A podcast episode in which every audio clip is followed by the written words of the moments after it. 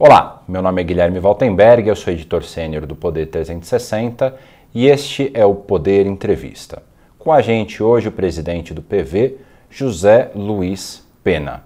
Presidente, como é que o senhor avalia uma pauta que é muito cara ao seu partido, a política de controle do desmatamento e do meio ambiente no governo de Jair Bolsonaro? É um desatino completo, porque a sensação que dá é que o inimigo do meio ambiente assumiu o posto mais importante para a causa. Ele é de uma insensibilidade, de uma. Enfim, esse negacionismo é, em se tratando de meio ambiente é a coisa mais explícita, né?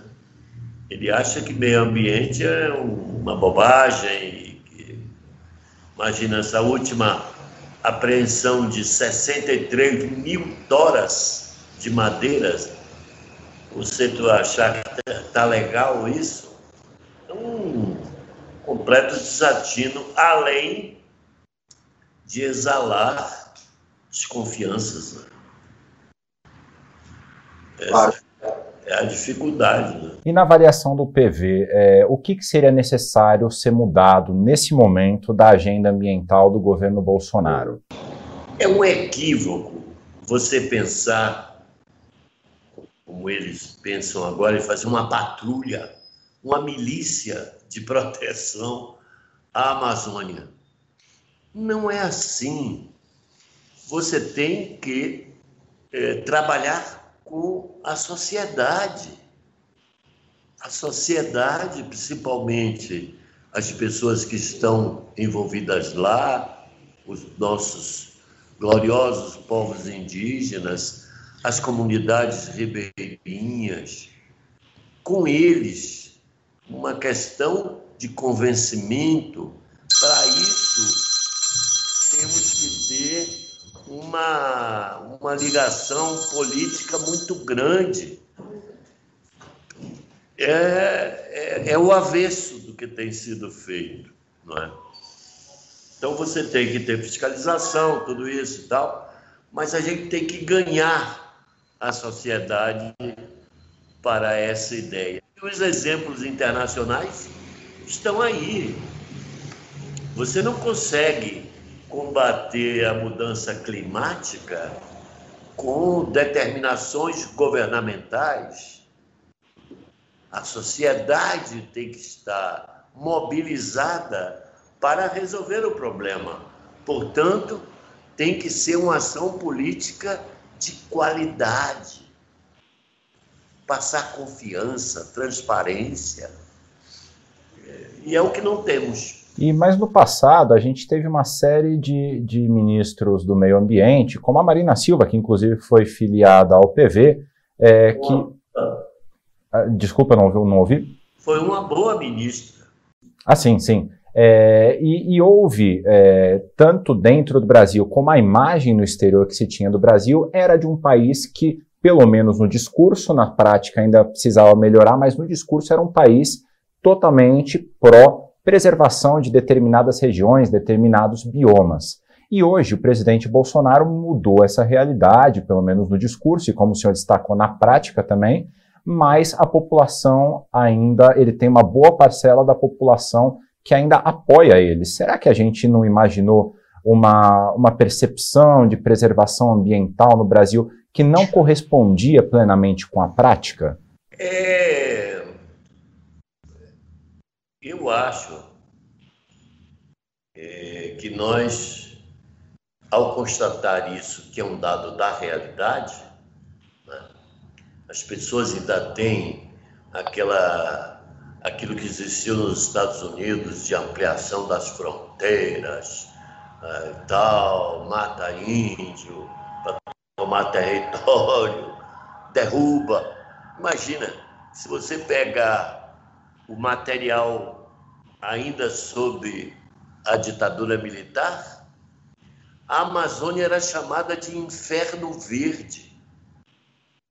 Está lá escrito na revista Cruzeiro como é que nós vamos eh, melhorar ou avançar sobre o Inferno Verde.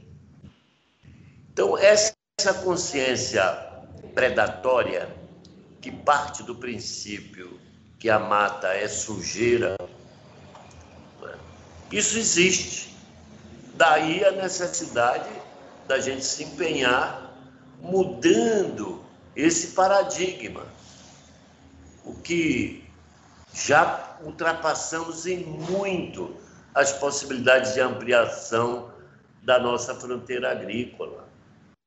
Entendeu, meu amigo? Então, hoje, o agronegócio inteligente sabe da, do trabalho é, fantástico que a floresta presta ao seu próprio negócio. Então, as chuvas, ah, os rios de vapor, todos são trabalhos trazidos, trazidos pela floresta. Então, o agronegócio é, inteligente, que a gente não tem nada contra, ele sabe. O que nós temos dificuldades é com essa massa ignária, ignária que invade, fazendo mineração ilegal, tirando madeira ilegal, né? e botando boi onde não deve. Aí falta no Brasil o zoneamento ecológico agrícola. Isso não se faz porque o país se acovarda diante do mau capital, entendeu? Por exemplo, vou dar um exemplo de uns anos atrás. Aquela região de Porto Seguro, no sul da Bahia, tinha sido se viabilizado para o turismo. O que é que tem a ver você botar cinco fábricas de celulose ali? Entendeu? Então, como não se tem e não se quer constranger o capital de qualquer espécie, então essas, essas aberrações vão chegando. Né? Mas acho que a segunda, terceira geração dos agricultores eh, estabilizados, com consciência, eles vão começar a trabalhar a favor da, do meio ambiente, das reservas de água. Você vê aquele oeste da Bahia que foi invadido lá para soja, para não sei o quê, desmataram tudo. E eu, quando fui presidente da Comissão do Meio Ambiente da Câmara Federal, tinha alguns deles lá. E a gente, na hora do cafezinho, discutia num ponto civilizado.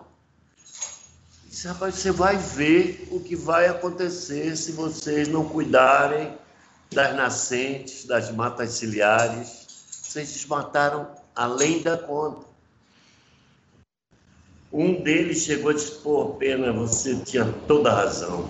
A produção de soja caiu 30%. Eu digo: então recupere os rios, recupere as nascentes, plantando mata ciliar. As coisas têm que ser assim. Agora eu compreendo, porque doeu no bolso. Então, esse, esse é, um, é um enfrentamento que a gente tem que ter no Brasil. Né? É, e depois o seguinte, é, são questões maiores, como as mudanças climáticas. Você já pensou o que é para os Estados Unidos, os donos das ideias petrolíferas, você implantar um sistema de energia limpa. O que Biden está propondo é uma revolução. Por quê? Porque há números, conhecimento científico e tudo mais, de que a mudança climática vai nos causar grandes dificuldades. Então, na avaliação do senhor, a chegada do, de, do Joe Biden à presidência norte-americana, ela pode ter alguma influência na condução do meio ambiente, na condução política, inclusive, do Brasil, assim como a eleição de Trump teve consequências para o Brasil e, de certa forma, indiretamente, acabou influenciando positivamente na eleição do atual presidente Jair Bolsonaro. Biden pode influenciar 22 na sua avaliação? Eu acho que o mundo todo passou por uma lufada de negacionismo. Como sobreviver a uma discussão anterior a Galileu, que é da Terra plana? É uma coisa maluca, né? Então, houve como se o mundo, uma parte da sociedade planetária tivesse é, resolveu, resolveu chutar o balde do conhecimento, da ciência, enfim. Mas isso dura pouco, porque não tem base. Você, a essa altura, dizer essas loucuras todas é, é, um, é uma inconsequência completa. Então, acho que o Biden se colocou de maneira correta em contraponto a todo esse ideário é, negacionista, enfim, isso que seja todo mundo já sabe. Claro, que o Brasil, para sair da crise econômica grave, sem falar na política ambiental todas as outras, mas na econômica, vai precisar de investimento. E onde que a gente vai conseguir investimento se a gente trata tão mal as questões hoje caras para o planeta? Não tem como. Então, o americano não vai dar dinheiro para gastar com milícia resolvendo o problema da, das queimadas e das, dos cortes ilegais de madeira. Ninguém é bobo. Né? Então, acho que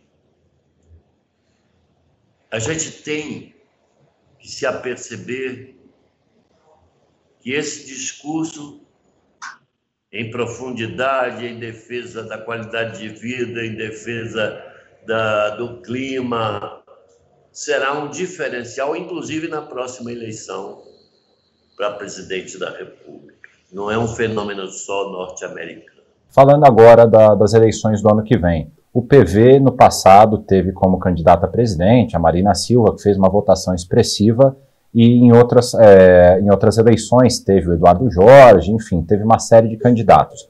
Qual que é o projeto para 2022? O PV pretende lançar um candidato ou apoiar uma candidatura? Olha, nós estamos trabalhando muito duro no sentido de produzir uma candidatura que unifique um bloco, que tenha capacidade de catalisar várias correntes, que a grosso modo é da centro-esquerda, centro-direita, num leque muito grande. Uma candidatura que catalise. Além disso, que assuma um compromisso com essas, essas questões caras para o mundo hoje e especialmente cara para o Brasil. Não é? Nós não podemos dizer, ultimamente, né, você viu aquele, aquela invasão de lixo nas praias do Nordeste? Lixo hospitalar. Já tínhamos tido a invasão de petróleo. Quer dizer, é um descuidado terrível, inclusive com o nosso oceano, nossa costa, que não tem mais nem peixe. É um negócio tão maluco. Por exemplo, eh, você cria corais artificiais no oceano para é, o berçário de peixes. Aqui no Brasil não tem. O mundo todo joga, inclusive, navios, restos de locomotiva, em locais, locais estratégicos para a criação de peixes. A costa aqui é um deserto. E a pesca predatória do que resta continua sem qualquer legislação. Então, é, nós precisamos mudar essa cultura predatória. Então, uma candidatura à presidência terá que vir com esses sinais, que são os sinais do futuro, e a política não sobrevive se não tiver uma visão de futuro a ser comparada com as outras. O Eduardo Jorge recentemente lançou a candidatura do senador Tasso Gereissati à presidência. É, o senhor avalia que o nome dele é um nome que poderia catalisar esses princípios, esses temas que o senhor mencionou e também a atenção pública? Eu, eu sou muito cuidadoso com as coisas. Não estou dizendo que Eduardo não seja. Mas a questão interna do PSDB, eu só vou me pronunciar quando estiverem resolvidos, apontarem para a sociedade o nome deles. E vou esperar um pouco. Gosto de Tarso Gereissati, é uma pessoa que nós nos ajudou em algumas questões no Senado. Acho um bom nome também, mas não faço isso. vou esperar que os partidos digam quais são seus candidatos, por prévia, por o que for.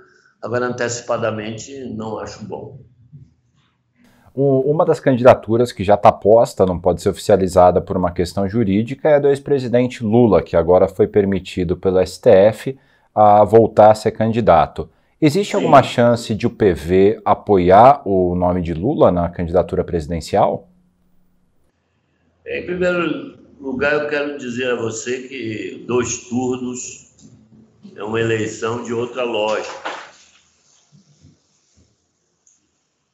Eu penso que a candidatura Lula ela tem um símbolo forte em relação às questões sociais. Acho positivo. Mas não agrega as questões ambientais, as questões da cultura ficam um pouco desconfortáveis. Então, eu acho que uma candidatura é, que fale mais claro sobre esses ideais, enfim, que tenha uma simbiose com a figura e esses ideários, é o que nós estamos torcendo. Agora, encaro qualquer candidato especialmente Lula, no segundo turno contra Bolsonaro, você não precisa nem perguntar qual é o meu voto. Se o senhor puder simplesmente dizer aqui para que os nossos espectadores possam saber também, talvez eles tenham ficado na dúvida. Eu acho que não. Mas o senhor votaria então contra o Bolsonaro, quem quer que seja? Claro. Desde quando ele foi pré-candidato, o Partido Verde votou na sua convenção que não votaria em Bolsonaro. Isso antes, lá atrás. E não é agora que a gente vai fazer qualquer gracinha com essa coisa que eu não sei de que catacumba saiu esse essa múmia né, trazendo um bafo do atraso com uma nitidez tão grande, muito ruim. Agora, eu tenho esperança, querido, que a gente consiga produzir uma candidatura jovem com compromissos com essas questões do futuro mais visíveis e que ajude o Brasil a rediscutir esses modelos que tem aí. Né? É, o melhor desempenho do PV em uma candidatura é, presidencial foi em 2010, com a Marina Silva candidata. Desde então, o PV teve outras candidaturas, como a gente mencionou, do Eduardo Jorge, mas que não teve a mesma, o mesmo impacto que a Marina conseguiu causar. Nesse momento de mudança de paradigma, como o senhor destacou, Joe Biden querendo mudar a fonte das energias para energias renováveis nos Estados Unidos, faz falta uma liderança do tamanho da Marina é, dentro do Partido Verde? Faz muita falta, muita. É, mas o partido é, tem se revigorado muito. Digamos que vem uma safra nova por aí. É a nossa esperança. Né? E dizer que também, numa aliança bem calçada em termos programáticos, ainda é possível. Eu tenho conversado com o Luciano Huck, acho muito difícil ele sair, mas ainda tem uma janela aberta. Temos conversado com Ciro Gomes, temos conversado principalmente com Mandetta. Então, se todo mundo quebrar, não houver possibilidade da gente é, ter uma candidatura que tenha musculatura suficiente, a gente apoiando, aí o PV vai lançar a sua também. Todo mundo quebrar, ninguém. E é um momento grave do Brasil nós não podemos bobear agora, é isso que nós temos falado. As pessoas têm que conversar, buscar um arco de aliança, porque não dá para a gente acreditar em história da carochinha. Por exemplo, espero que não aconteça, mas se desconstruírem a candidatura Lula, a gente vai fazer o quê? São perguntas. Não acho que Bolsonaro vá derreter. Ninguém que está no poder é, derrete, vira pó. Nós temos que lutar muito, ter astúcia, estratégia. E eu conclamo, todo dia eu falo com as pessoas que têm com PDT, PSB, Rede Cidadania, com Roberto Freire, também com outras forças, para ver se a gente consegue. Vamos conversar, criar um polo. Mas se não conseguir, vai cada um por si, a nossa hora também, vamos nessa. Desses nomes que o senhor mencionou, o Luciano Huck ele já está com o pé mais para fora do que para dentro da candidatura. O Mandetta mantém o postulado e o Ciro Gomes já inclusive está trabalhando com o João Santana, ex-marqueteiro do PT. Não é? E o João Dória ele não abriu mão até o momento da candidatura. Não tem muito nome para pouca possibilidade de voto dentro desse centro expandido? É, 41%, 40%. Mas o ego, às vezes, estraga um, uma disputa política.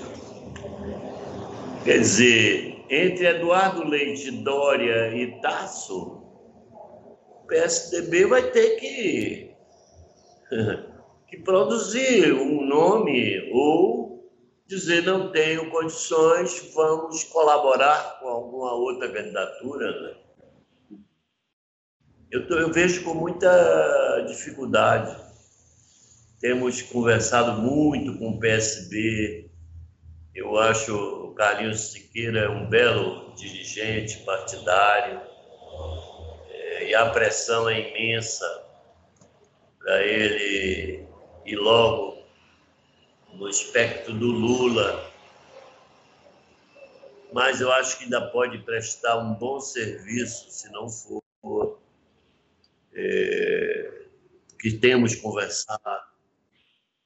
Enfim, está difícil, mas não é impossível.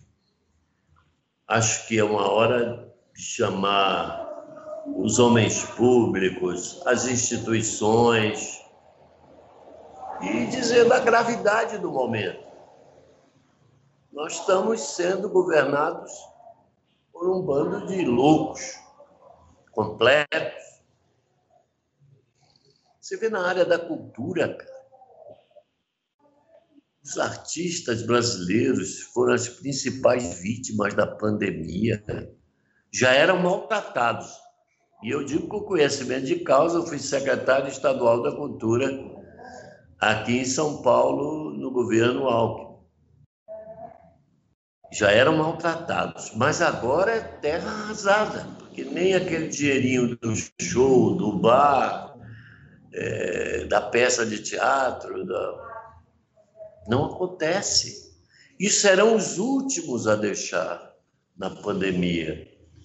Eu tive com Dória e me falaram da saúde financeira do governo de São Paulo e tal.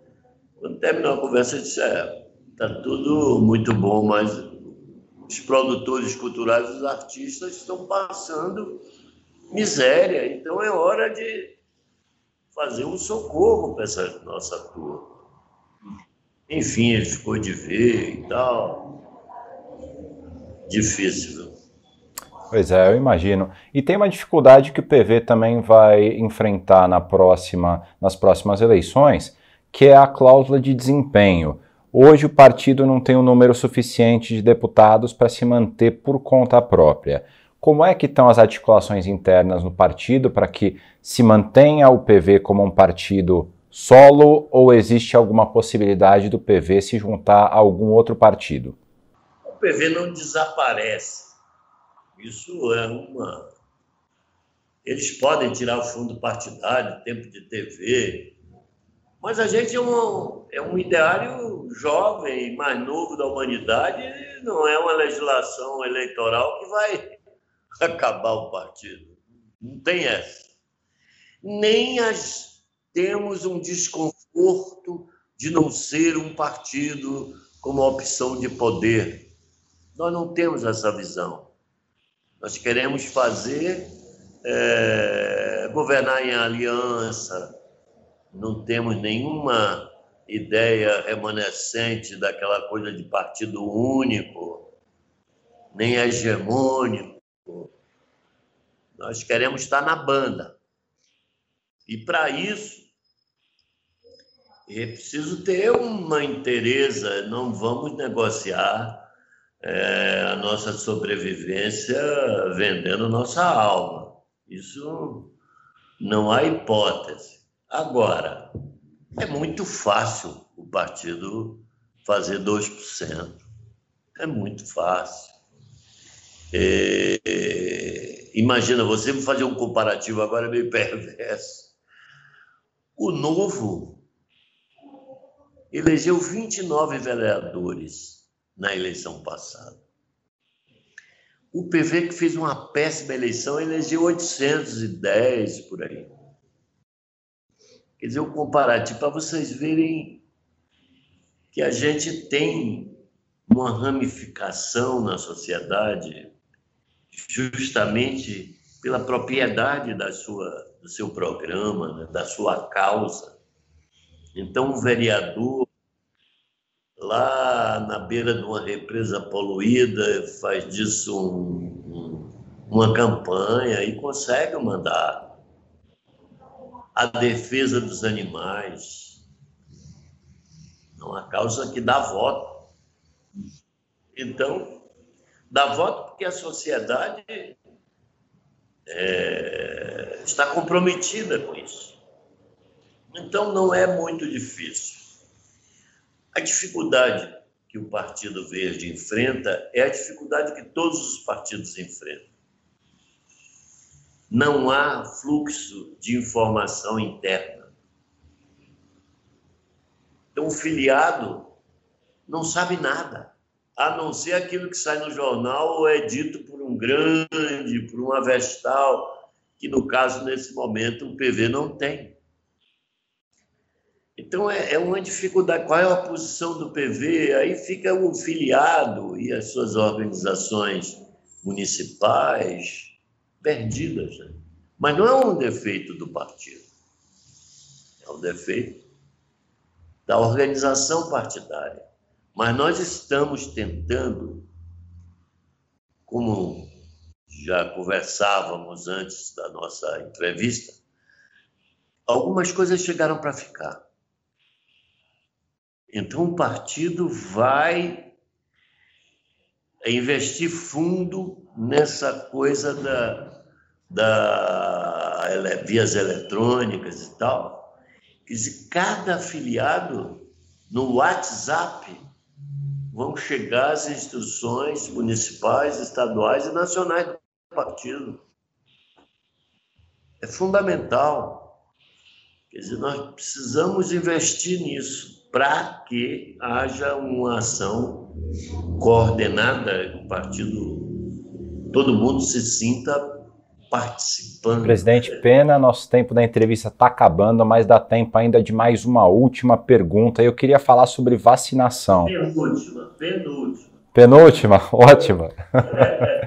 o senhor já foi vacinado contra a Covid, certo? Eu estou vacinado, tomei as duas doses e ainda fiz uma quarentenazinha para botar é, meu bico de fora e tenho ainda um resguardo grande, porque também eu tenho filhos, é, mulher e tudo em casa, não posso me expor como ninguém pode se expor muito. Essa compreensão é uma compreensão cidadã importante. Nós precisamos enfrentar, quer dizer, como é uma doença da civilização, nós temos que ter uma postura política é, de resguardo, de, de interesse. Eu acho que a imprensa prestou um grandíssimo papel, ao contrário do nosso governo federal, que foi um desastre de gripezinha, de porte de atleta e tantas outras, tantas outras barbaridades ditas. Né? Então, acho que Agora, também, essa crise profunda também acelerou os processos de remodelação da, da, da sociedade como um todo.